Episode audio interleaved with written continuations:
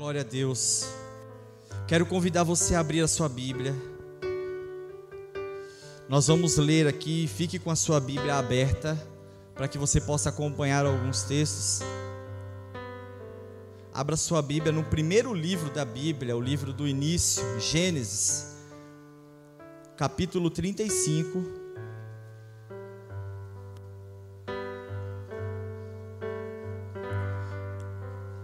Gênesis, capítulo 35. Acompanhe comigo, fique ligado aí que a gente vai ler alguns versos. A parte A do versículo 10 vai dizer assim: Deus disse a ele: Você se chama. Deus disse a ele: Você se chama. Eu acho que a igreja está acompanhando. Ou a igreja não entendeu? Você se chama? Amém. Versículo 12.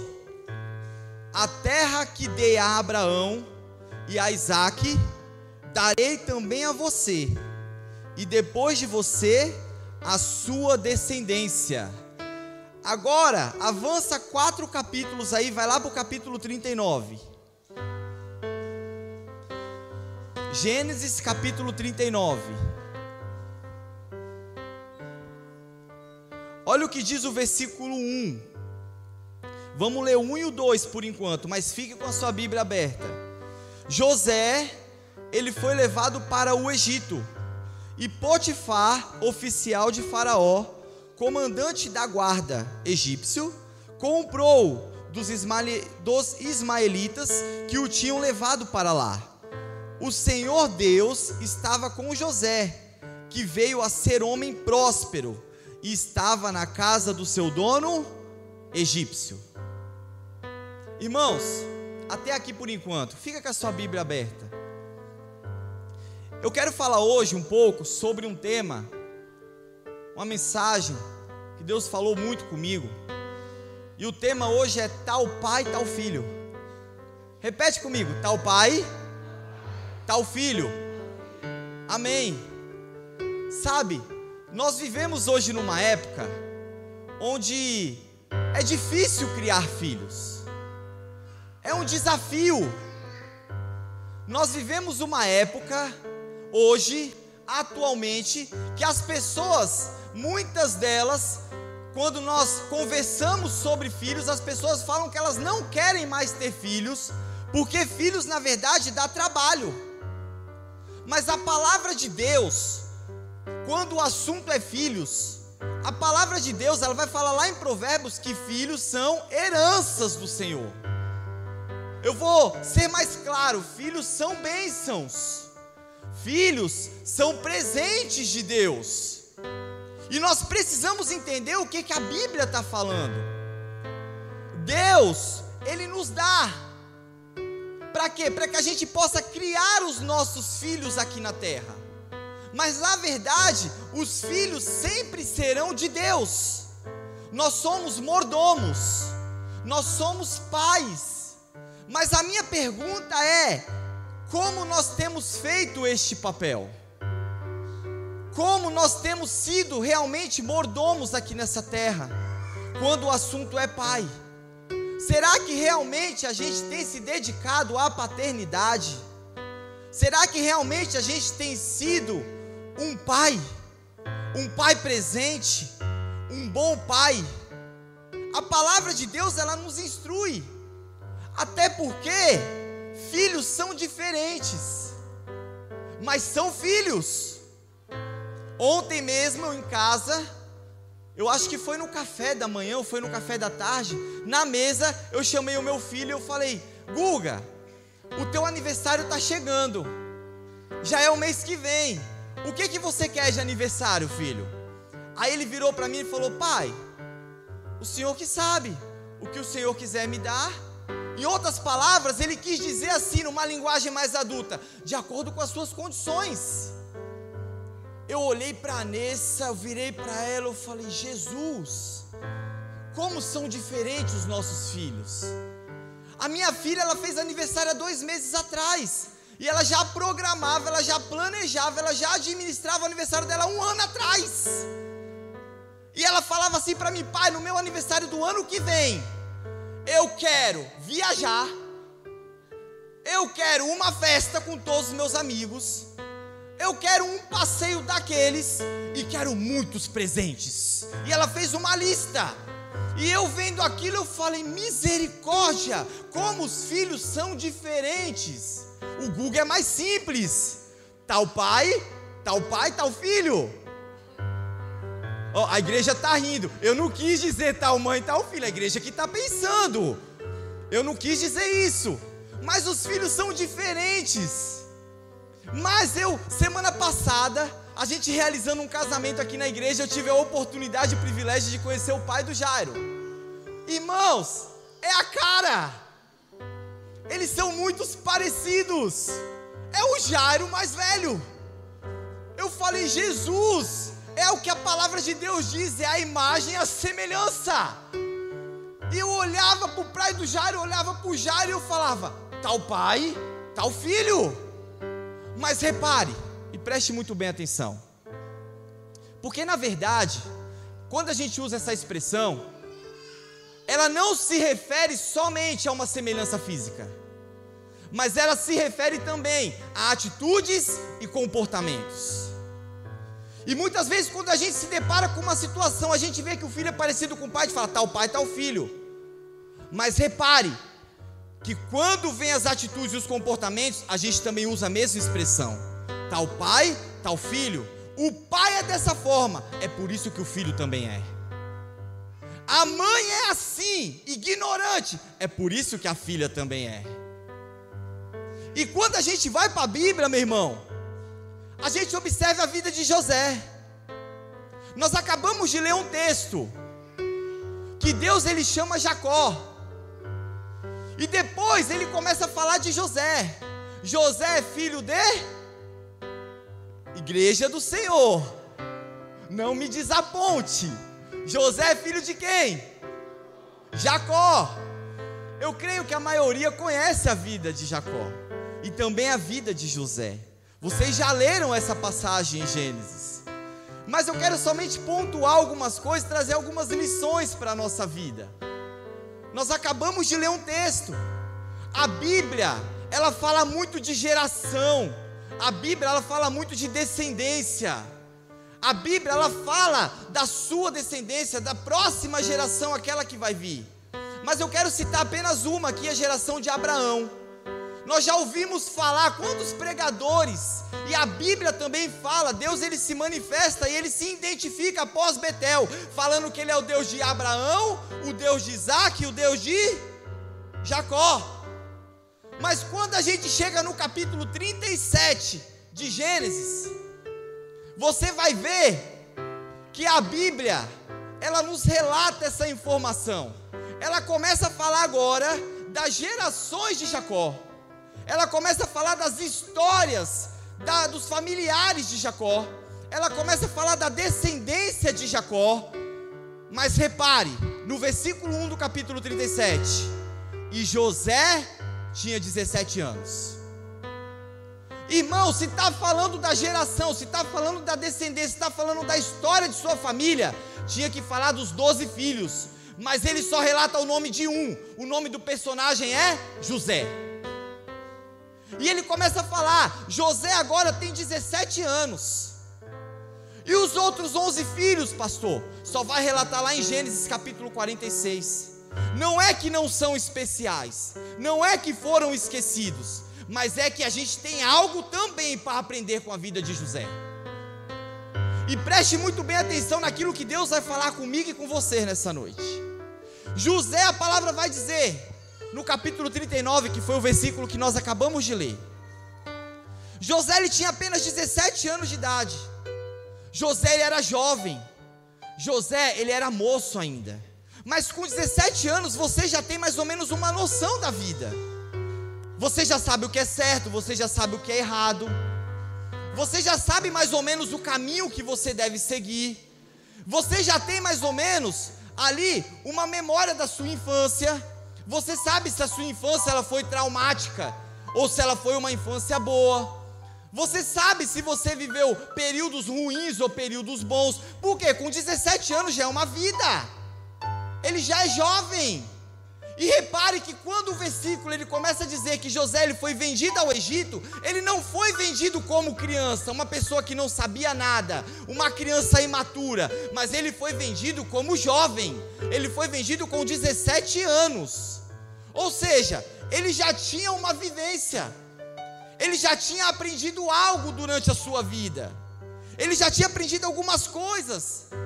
Porque com 17 anos você tem noção da vida. Mas aí o versículo 2 chega. E o versículo 2 vai falar para a gente o seguinte: que o Senhor estava com José. E ele era homem próspero. Irmãos, pense comigo agora. José ele foi vendido para o Egito. José, ele foi arrancado, ele foi tirado do seu pai. José, ele foi traído pelos teus irmãos. José, ele agora está vivendo uma situação de escravo, mas a palavra de Deus está falando que em meio a todas essas situações, em meio a todas essas dificuldades, em meio a toda essa diversidade, em meio a todo esse problema, a palavra de Deus está dizendo que José está no Egito, na casa de Potifar, e Deus está com ele, e ele era homem próspero. Você está entendendo o que Deus está falando com você nessa noite? que em meio à situação que você está vivendo, não importa o período, não importa o momento, você está no lugar, no melhor lugar aonde uma pessoa ela pode estar. Em meio a toda essa situação, irmãos, Deus estava com ele. Deixa eu falar uma coisa para você que não tem nada a ver com a palavra. Eu não sei qual é a situação que você está vivendo. Eu não sei o que você está passando, mas eu quero dizer para você uma coisa: servo, filho e filha do Senhor, Deus está com você. Você precisa se apropriar dessa palavra. Você precisa crer. Você precisa ter fé. Aí olha o que a Bíblia continua falando. No versículo 3. Potifar viu que o Senhor estava com José e que em tudo que ele fazia, o Senhor prosperava em suas mãos. Assim José achou favor diante dos olhos do seu dono e o servia. E ele pôs José por mordomo de sua casa. E ele passou as mãos tudo que tinha. E desde que Potifar fez José de mordomo de sua casa e encarregado de tudo o que tinha, o Senhor abençoou a casa do egípcio por causa de José. A bênção do Senhor estava sobre tudo o que tinha, tanto em casa como no campo. Agora eu quero chamar a tua atenção. Preste atenção nisso. Porque a história do seu pai geralmente se repete na vida dos filhos. Por isso o tema da mensagem tal pai, tal filho. Nós começamos agora a estudar um pouco a história de José. E veja bem, eu não estou falando aqui sobre maldição hereditária, não tem nada a ver com isso. Eu estou falando sobre fatos de observação. O que, que é isso, pastor? O meu avô, ele falava palavrão. O meu pai falava palavrão. O filho fala palavrão. O meu avô mentia. O pai mentia. O filho mente. Aconteceu isso, isso é bíblico. Se você ler o livro de Gênesis, você vai ver que Abraão, ele mentiu falando que Sara era sua irmã. Consequentemente, agora você vai ver o filho de Abraão, Isaac, mentindo também para Abimeleque. Agora você vê o próprio filho de Isaac, chamado Jacó, mentindo para o seu pai, se passando pelo seu irmão Esaú. Isso é bíblico, fatos de observação. E preste atenção, porque o vô, ele vive de uma forma, O pai, consequentemente, observando, aprendendo, sendo ensinado, ele vai viver da mesma forma. E é essa forma, é toda essa atitude, todo esse comportamento que ele vai estar passando para o seu filho. Por isso, muitas vezes a gente entende o comportamento de alguns filhos. Por isso, muitas vezes a gente entende a atitude de alguns filhos. Talvez foram herdados o fato de observação. E a gente vai ver que essa história ela se repete. Muitas coisas aconteceram na vida de José, porque é uma repetição da vida do seu pai Jacó. Muitas coisas acontecem na sua vida, porque é uma repetição da vida do seu pai. Muitas coisas acontecem na vida dos seus filhos, porque é uma repetição da sua vida, pai. E eu quero te alertar nessa noite. Fatos de observação. Você tem sido um modelo, você tem sido um exemplo, você tem sido referência na sua casa. Mas José, ele era filho de quem? José era filho de quem? Jacó. Vamos lembrar de mais um fato. Jacó era aquele que trabalhou duro na casa de Labão. Jacó era aquele que estava do lado de Labão, seu tio. Só que a palavra de Deus falou que o Senhor estava com José. E José ele era próspero. José era filho de Jacó. A igreja está comigo no nome de Jesus? Amém. Então preste atenção nisso, porque Jacó ele trabalhou duro na casa de Labão, do seu tio. E Labão não queria de jeito nenhum que José saísse, Jacó saísse da casa dele. Sabe por quê? Porque Jacó também era próspero. Ele não queria, ele falou: Jacó, não vá embora, fique aqui na minha casa, porque os meus negócios estão rendendo, as minhas coisas estão andando, o meu rebanho está dando fruto. A minha casa está sendo próspera, Jacó. Você não pode ir embora. Agora lembre de José. José, Deus estava com ele, ele também era próspero. José estava na casa de Potifar.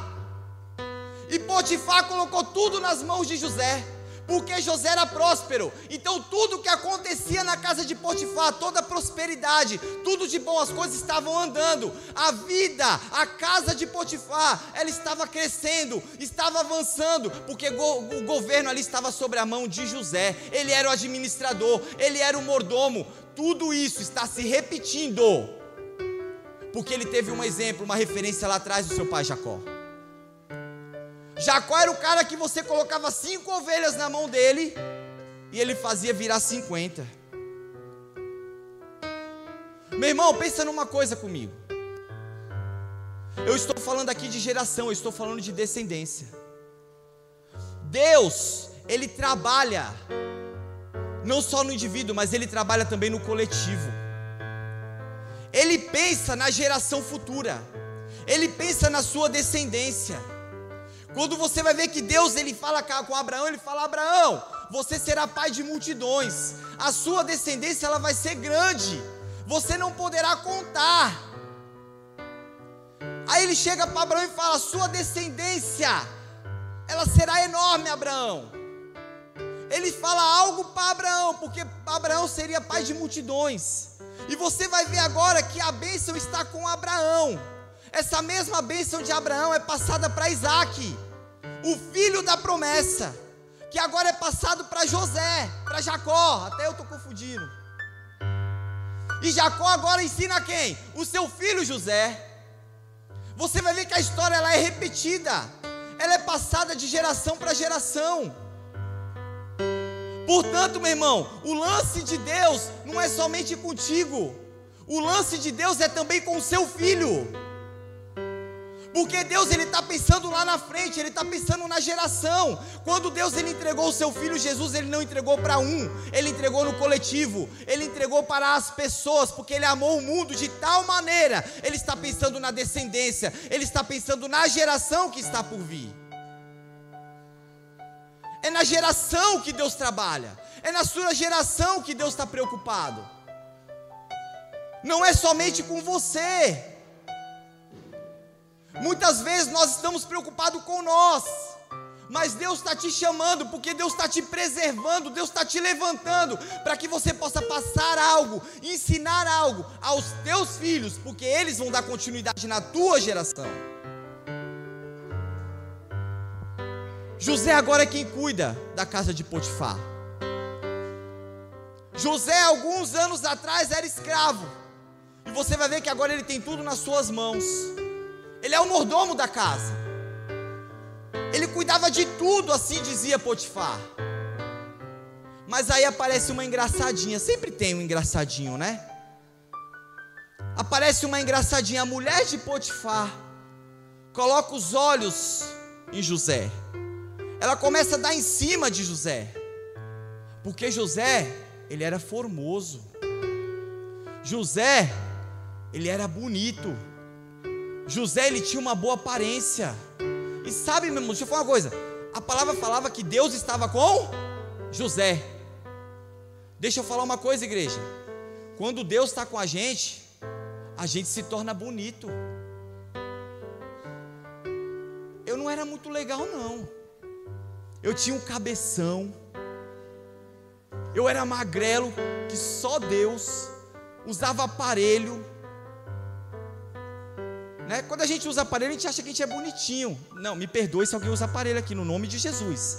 Não é isso que eu estou querendo dizer. Mas eu me achava o cara. Aí depois que você tira, você vê que não era tão legal.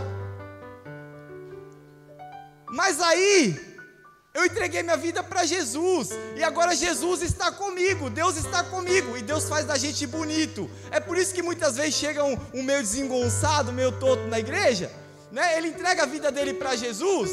Aí ele passa na rua, os irmãos falam: Nossa, como você está diferente. Nossa, como você está bonito. Nossa, olha o seu cabelo. Que coisa maravilhosa. O que é isso? É Jesus, irmãos. Porque Jesus ele faz de você uma pessoa bonita. E a palavra está dizendo que Deus estava com José. José ele era um cara bonito. Mas presta atenção, a engraçadinha começou a dar em cima dele. E sabe que muitas vezes, quando a gente está com Deus, aparecem as distrações, as distrações do mundo. Eu não sei se você já reparou, antes da tentação vem sempre uma distração. Por quê? Porque o inimigo, ele coloca uma distração na sua vida. E se você se distrair, aí ele começa a trabalhar para te tentar. Eu já disse isso aqui numa vez e vou repetir novamente. O homem ele não cai, ele vai caindo. O homem, ele não cai, ele vai caindo. As coisas não acontecem de repente. Alguma coisa já começou a acontecer lá atrás. São as distrações.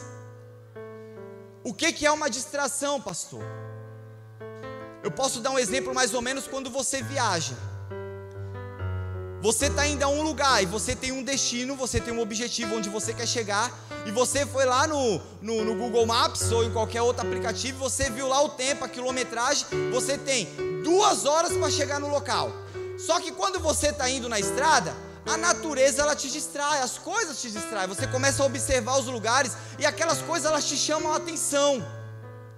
E tudo aquilo que te chama a atenção está te distraindo. Aí você vê lá na tua mão ainda, irmãos, uma lanchonetezinha com aquele logozinho bonito amarelo e vermelho, que agora acho que mudou para preto, que tem a sua letrinha no alfabeto lá, todos sabem qual que eu estou falando, né? Um lanche que muitos gostam. Eu amo tudo isso, né? E as coisas começam a te distrair. Aí quando você vai ver, você já está entrando. Irmãos, você tinha duas horas para chegar no lugar. Aquela te distração te fez atrasar. De duas horas você chegou em quatro. A engraçadinha chegou na vida de José. Só que ela veio como um meio de distração. Ela queria, na verdade, era derrubar José. E quando as coisas vêm, muitas vezes não é para te derrubar de cara, é para te deixar mais lento, é para te deixar mais devagar, para que depois você caia. A mulher de Potifar era um projeto de distração na vida de José. Mas José resistiu, porque a palavra de Deus vai falar que Deus estava com ele. Deus estava com José. Mas observe, José era filho de quem mesmo? A igreja. José era filho de quem? Tudo o que você sabe sobre vida, você aprendeu com seu pai. Tudo que José sabia, ele tinha aprendido com o pai dele. Pastor, mas eu não tive pai. Pastor, eu fui abandonado ainda quando eu era criança. Pastor, o meu pai, ele foi ausente na minha vida. Segura aí porque eu tenho uma palavra para você. Mas antes, deixa eu falar para você que teve pai. Tudo que você aprendeu nessa vida veio do seu pai. O seu pai ele somente não te fez.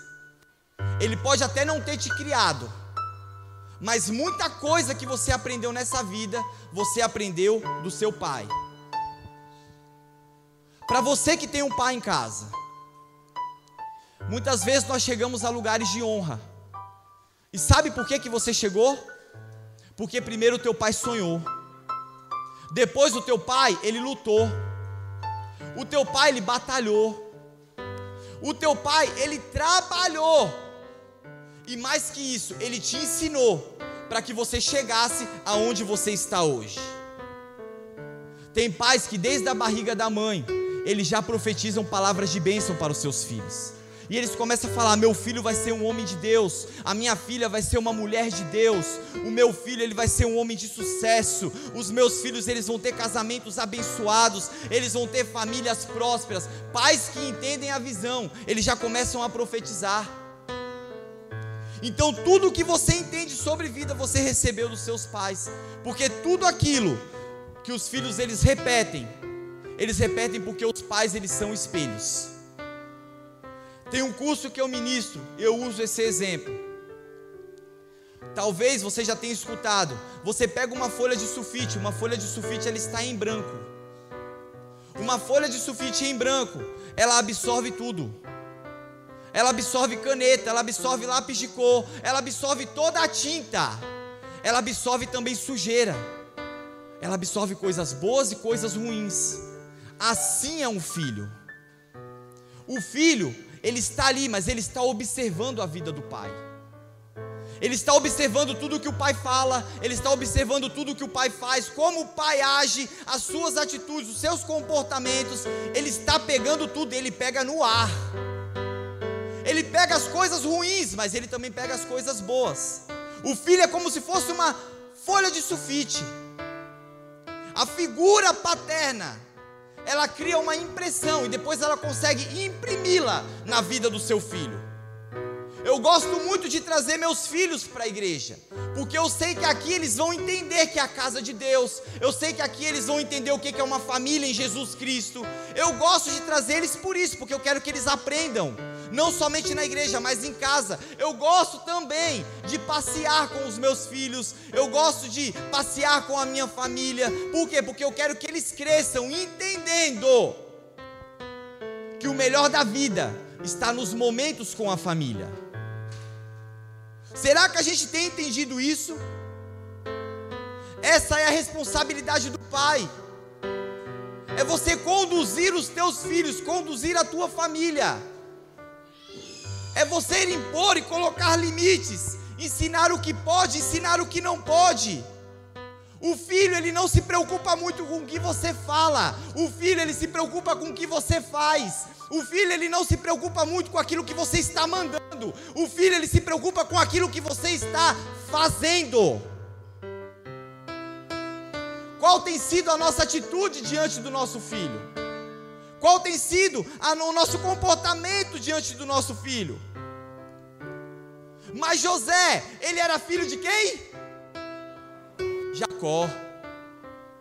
José ele aprendeu muito com seu pai. Você vai ver que José ele prosperava. José ele estava vencendo as tentações porque Deus estava com ele. José ele assumiu um governo, irmãos. Glória a Deus. Nós achamos muitas vezes que foi um passe de mágica. Mas não foi. A gente se esquece que José era filho de Jacó. Jacó foi o homem que lutou com Deus e venceu. Jacó foi o homem que lutou e prevaleceu. Esse era Jacó. Jacó foi o homem que trabalhou duro para Labão, e a palavra de Deus vai falar que ele trabalhou 14 anos por sua mulher, a mãe de José. Você acha que o filho vendo essa paternidade, ele vai se entregar para qualquer uma mulher de Potifar?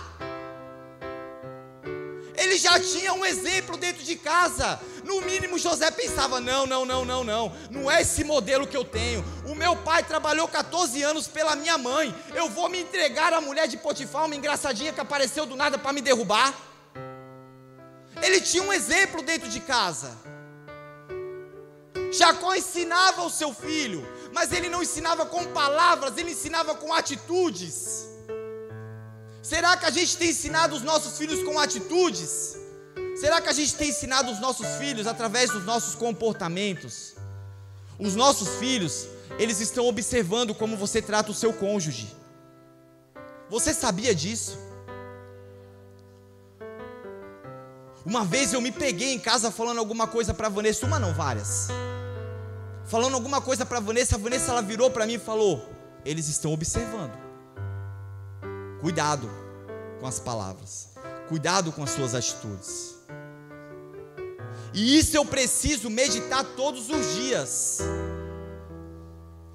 Eu não estou querendo dizer que o seu filho ele não pode ver erro em você, que ele não pode ver falha em você. Na verdade, é necessário que ele enxergue uma falha em você.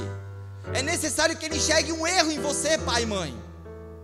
Porque senão seu filho ele vai achar e vai crescer pensando que você é um super-herói. Pode até ser, porque você é um protetor, é você que traz a segurança para tua casa. Mas não é isso que eu estou dizendo. Eu estou dizendo o seguinte, para que quando ele crescer, ele não venha se frustrar. Eu achei que meu pai era o cara, mas não é. Ele precisa ver uma falha em você, ele precisa ver um erro em você, mas mais que isso, ele precisa ver o arrependimento em você. Ele precisa ver que você errou com ele, com a mãe ou com qualquer pessoa, mas você foi lá e você pediu desculpa, você pediu perdão, porque é isso que você está ensinando para o seu filho. É essa referência paterna que você está deixando para o seu filho. É esse, delega, é esse legado, é tudo aquilo que você faz. A Bíblia ela não diz que Deus ele fez um pacto com José. A Bíblia ela não vai dizer que José ele fez algo e Deus abençoou. Não! A Bíblia está falando que Deus está com José, mas tudo isso é por amor à aliança que ele fez com o pai. É com Jacó. José é filho de Jacó. De quem você é filho? De quem você é pai? é tudo por amor à aliança. Pastor, mas meu pai, meu pai não tinha aliança com Deus. O meu pai não era cristão. O meu pai, ele nem na igreja ele vinha, pastor. Deixa eu te falar uma coisa. O pai de Abraão também não tinha, mas começou a partir de Abraão. Você está entendendo o que eu estou falando, igreja? É a partir de você que vai começar. O teu pai não era, mas você é. O teu pai não tinha aliança, mas você tem. É a partir de você que vai começar. É a partir da sua descendência. A geração está começando em você.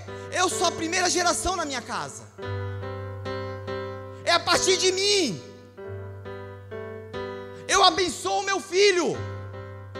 O meu filho vai abençoar o filho dele.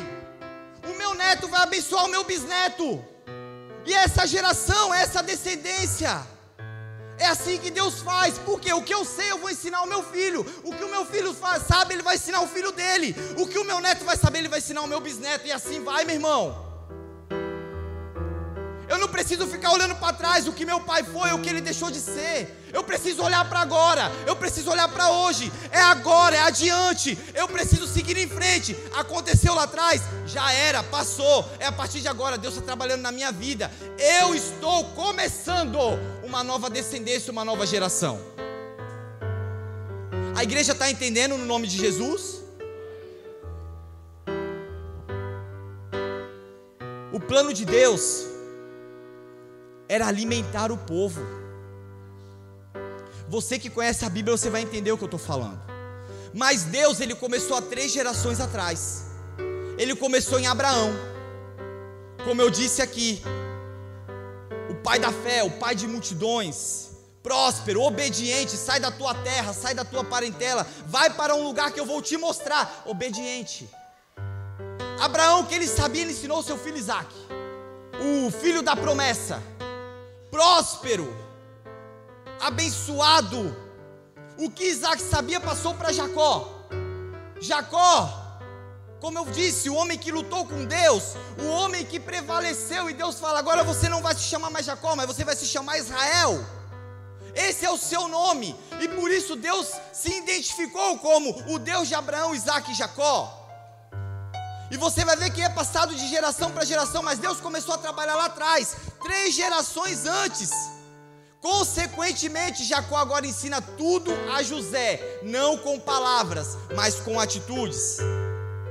Aí a gente chega lá no versículo, no capítulo 33 de Gênesis. Não precisa abrir, o texto é grande, depois você pode ler na sua casa. Você vai ver agora que Jacó, ele quer fazer as pazes com seu irmão Esaú. Você vai ver que Jacó e Esaú, eles estão brigados há anos. É muito tempo de briga. Mas Jacó, ele quer se reconciliar com seu irmão. Ele quer fazer as pazes. Ele quer fazer uma aliança de paz com seu irmão. Só que Jacó ele tem muito medo. Um queria matar o outro. Mas a palavra vai dizer que Esaú ele chega agora com 400 homens. E Jacó morrendo de medo. Aí Jacó começa a separar as famílias. Coloca Lia para um lado com os filhos, coloca Raquel para outro lado com os filhos, coloca suas concubinas com os filhos e vai colocando todo mundo para trás e vai fazendo uma fila. Ele começa a separar as famílias porque ele está com medo. Ele crê e ele pensa: que o seu irmão Esaú agora vai matar ele. São anos de brigas. Tudo por causa lá da, da primogenitura. E você vai ver que agora Jacó ele separa e ele prepara o que? Presentes para dar para o seu irmão. E a palavra de Deus vai falar lá em Provérbios que presentes, ele, ele, ele, ele, ele, ele, ele abre o coração das pessoas. Você já viu que dificilmente você esquece quem te dá um presente? E Jacó agora ele separa presentes. E ele fala: Eu vou trazer presentes para o meu irmão. Ele quer se reconciliar com o irmão. Não importa o que acontece ou o que aconteça. E agora Esaú chega. A palavra de Deus vai falar que quando Esaú ele se encontra com Jacó, os dois se abraçam, os dois começam a se beijar, os dois começam a chorar. E naquele lugar agora há uma reconciliação. Naquele lugar há perdão. Naquele lugar há aliança de paz. E os dois fazem a paz. Mas repare, Gênesis 33. Quem é que está lá atrás, pequenininho, olhando? José. E anos depois, Onze irmãos que traíram José, que jogaram José na cova, que venderam José ao Egito. Onze irmãos estão de frente para José, pensando na sua cabeça: José vai mandar nos matar. Os onze irmãos estão tremendo de medo, estão perante José. José agora está governando o Egito, anos depois.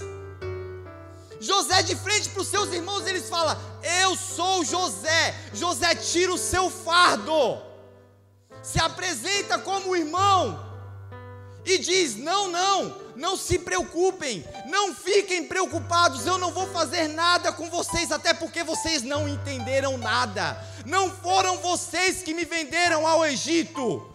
Foi Deus que me trouxe para o Egito, adiante de vocês Para que eu fosse sustento dessa terra, para que eu sustentasse a minha família, para que eu sustentasse a minha descendência, para que eu sustentasse o meu pai, os meus irmãos.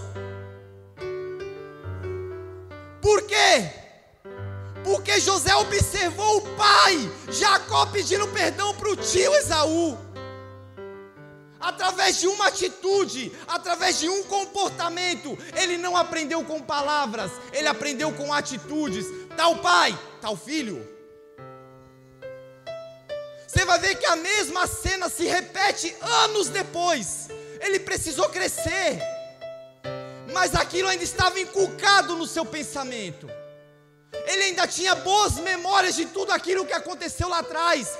Quais são as boas memórias que você tem do seu passado? As boas memórias que o teu pai te deixou como legado? O que que o teu pai tem te ensinado? Pastor, meu pai não me ensinou muita coisa. Faça diferente você.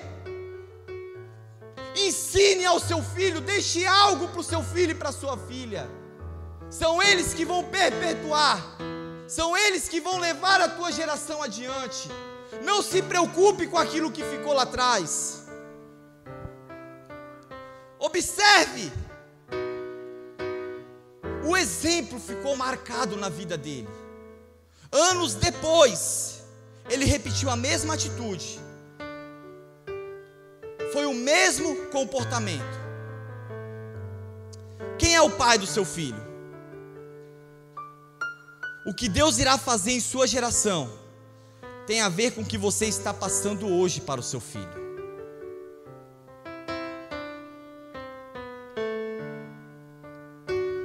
Deus se preocupa com a próxima geração. Você vai ver que se José caísse com a mulher de Potifar, uma geração inteira teria morrido de fome. Se Jacó tivesse falhado na educação com seu filho José, uma geração inteira teria morrido de fome. Mas eu creio que nessa noite Deus está levantando homens e mulheres de Deus. Deus está permitindo, Deus está preservando o seu ministério, a sua paternidade, a sua maternidade, para que a próxima geração ela não venha morrer de fome, para que você possa alimentar e alimentar muito bem seus filhos. Alimente eles com a palavra de Deus. Ensine no caminho. Pastor, mas eu não tenho pai. Eu não tive pai. Deixa eu te falar uma coisa para você que não teve pai. Ou seu pai, que talvez falhou com você, teu pai que talvez te abandonou, talvez foi ausente na sua vida. Deus ele é tão misericordioso, meu irmão. Deus ele é um Deus de amor. Ele é tão misericordioso que ele levanta pessoas para estar no seu caminho, para que eles possam te ensinar aquilo que o seu pai natural não conseguiu te ensinar. Um exemplo disso sou eu. Eu não tive pai, meu pai morreu, eu tinha quatro meses de idade. Eu nasci, meu pai morreu. Eu vivi minha vida aprendendo com pessoas, com familiares, mas eu não tinha uma referência paterna na minha casa. Eu não tinha um exemplo de pai. A gente fala hoje que o pai em casa ele é o mais durão, né? Ele é o mais bravo. É ele que pega mais no pé. O pai ele é linha dura. Eu não tive isso. Aí você vai falar assim para mim, mas pastor, não foi bom? Vocês não têm ideia da falta que um pai faz na vida de uma pessoa. Vocês não têm ideia da falta que uma mãe faz na vida de uma pessoa. Então, se você tem pai hoje, valorize o seu pai. Se você tem mãe, valorize a sua mãe porque foram eles que colocaram você aonde você está hoje. Não tem o porquê você culpá-los. Você precisa honrá-los. A palavra de Deus, quando ela fala, filho, honre o teu pai e tua mãe, ela não está falando, honre o teu pai e tua mãe perfeito. Honre o teu pai e tua mãe, aqueles que são somente os bons, aqueles que não falham, aqueles que não erram. Não. A palavra de Deus, ela é muito clara: honre teu pai e tua mãe. Não interessa quem são, você precisa honrar o teu pai e a tua mãe. E aqui eu estou falando para filhos, e todos nós somos filhos. Amém? Mas José era filho de quem mesmo? José era filho de quem? Jacó. Com 30 anos, José ele começa a governar o Egito. Com quantos anos que ele foi vendido? 17. 30 menos 17? Quem é bom de matemática? 13. Foram 13 anos de processo. Jacó desculpa, José, ele morre com 110 anos. Ele começou a governar com quanto? Com 30. 110 menos 30? 80. Foram 80 anos de governo. Então, pense comigo agora, uma reflexão. De 0 a 17, Jacó aprendeu com seu pai. Dos 17 aos 30, foram 13 anos de processo na labuta. Escravidão, foi preso, foi traído pelos irmãos. 13 anos de processo. Sendo preparado por Deus. Porque lá na frente viria algo bom. Com 30 anos agora ele começa a governar o Egito. E ele governa com ele governa 80 anos o Egito com 110, José ele morre. Às vezes a gente faz um processo contrário. José ele passou 13 anos de processo e governou 80. A gente muitas vezes passa 80 anos no sofrimento e aproveita somente 13 anos da nossa vida. Mas tudo isso porque Deus estava com José. Deus estava com José. Você vai ver que o seu pai Jacó ele tinha uma fama, uma fama de traiçoeiro, uma fama até de enganador. Mas preste atenção nisso, porque os erros do pai, eles não precisam passar para os filhos. Os filhos, eles não precisam cometer os mesmos erros que os pais cometeram. Se seu pai ele cometeu algum erro, se cometeu alguma falha, meu irmão, esse erro não precisa ser passado para você. Você precisa olhar para o seu filho e falar assim: você vai ser melhor que o papai. Você será um homem de sucesso. Você será um grande empresário, um grande homem de Deus, um grande pai de família. Esses erros não precisam passar para você. Como eu disse do pai de Abraão, o que Terá fez lá atrás, ou deixou de fazer em Ur dos Caldeus, não passou para Abraão. Começou tudo em Abraão. Abraão rumo à terra prometida, pai de multidões, descendência, nova geração, os patriarcas. Aqui eu enxergo vários patriarcas. Muitas coisas vão começar em vocês.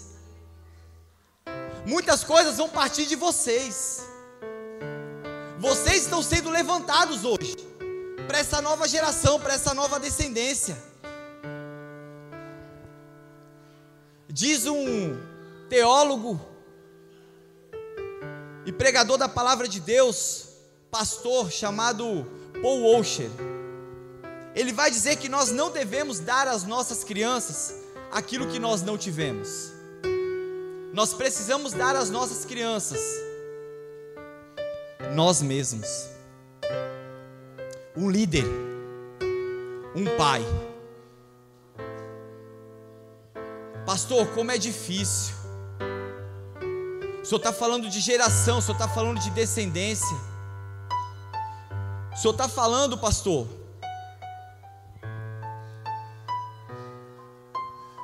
de dar exemplo.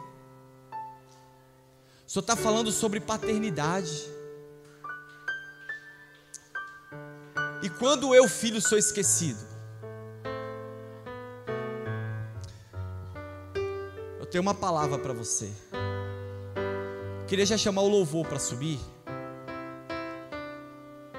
1 Samuel capítulo 16. A palavra vai dizer assim: não precisa abrir. Que chegou um homem, um grande profeta de Deus. Ele chega agora na casa de Jessé. E ele agora está perante Jessé. O nome dele é Samuel. E repare, e preste muito bem atenção nisso que eu vou falar. Porque Samuel, ele vai à casa de Jessé com um objetivo. Deus chama Samuel e fala: "Eu vou ungir o rei de Israel". E o rei de Israel, ele está na casa de Jessé.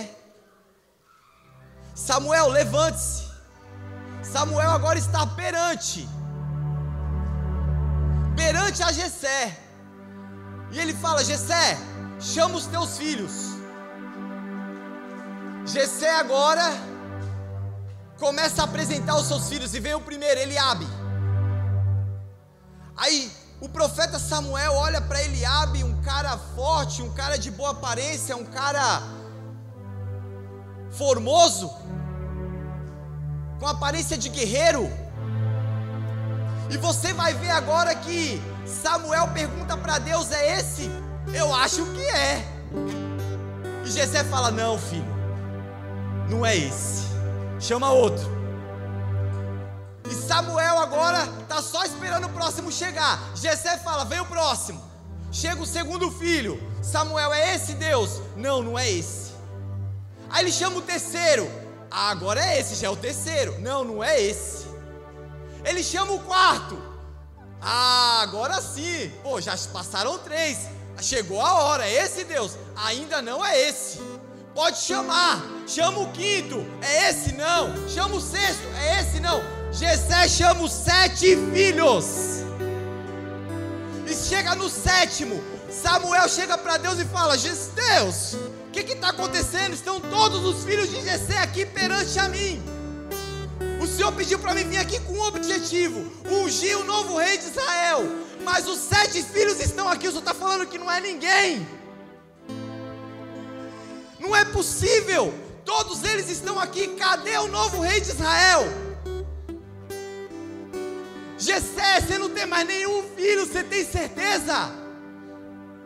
Ah, eu tenho mais um. Só que esse está lá no campo, ele está cuidando das ovelhas. Gessé se esqueceu do filho mais novo. Mas ele está lá. E a palavra vai dizer que Deus ele chega para o profeta Samuel e fala assim: Eu não olho como vocês olham. Eu enxergo o coração, eu enxergo a motivação. Ele está lá, chama ele. Será que é ele? Tão pequeno, cuidando de ovelha, ruivinho, porte fraquinho. Será que é ele? Chama ele. Aí chega agora Davi. Quando o profeta Samuel olha, fala: Deus é esse, esse é o novo Deus de Israel. Deixa eu falar uma coisa para você, filho de Deus. O teu pai, ele pode ter te esquecido, o teu pai natural, mas o teu pai espiritual, ele não esquece de você. O teu pai espiritual, que é o nosso Deus, o nosso Senhor, ele te vê todos os dias, ele sabe o que você está fazendo, ele sabe aonde você está. Pode um pai, Pode uma mãe abandonar o filho, mas Deus ele não abandona os seus filhos. É esse. Eu sou dos corações. Eu conheço a motivação. Esse é o novo Deus de Israel. Unge ele. Coloca óleo sobre a cabeça dele. É ele que eu quero. É ele que vai governar agora. Meu irmão, não se preocupe com o pai que você teve. Se ele não foi um bom pai, continue honrando. Mas não se preocupe. Eu quero fazer uma pergunta para você: quem é o pai do seu filho? Comece por você no nome de Jesus. Comece por você no nome de Jesus. A paternidade Deus colocou sobre a sua mão. Ele derramou essa unção na tua vida. Você é pai. É algo divino ser pai. O amor de Deus, ele nunca falha. O amor de Deus, ele é incondicional. Ele te ama, meu irmão. Ele te ama, meu irmão. Eu quero convidar a igreja a ficar de pé.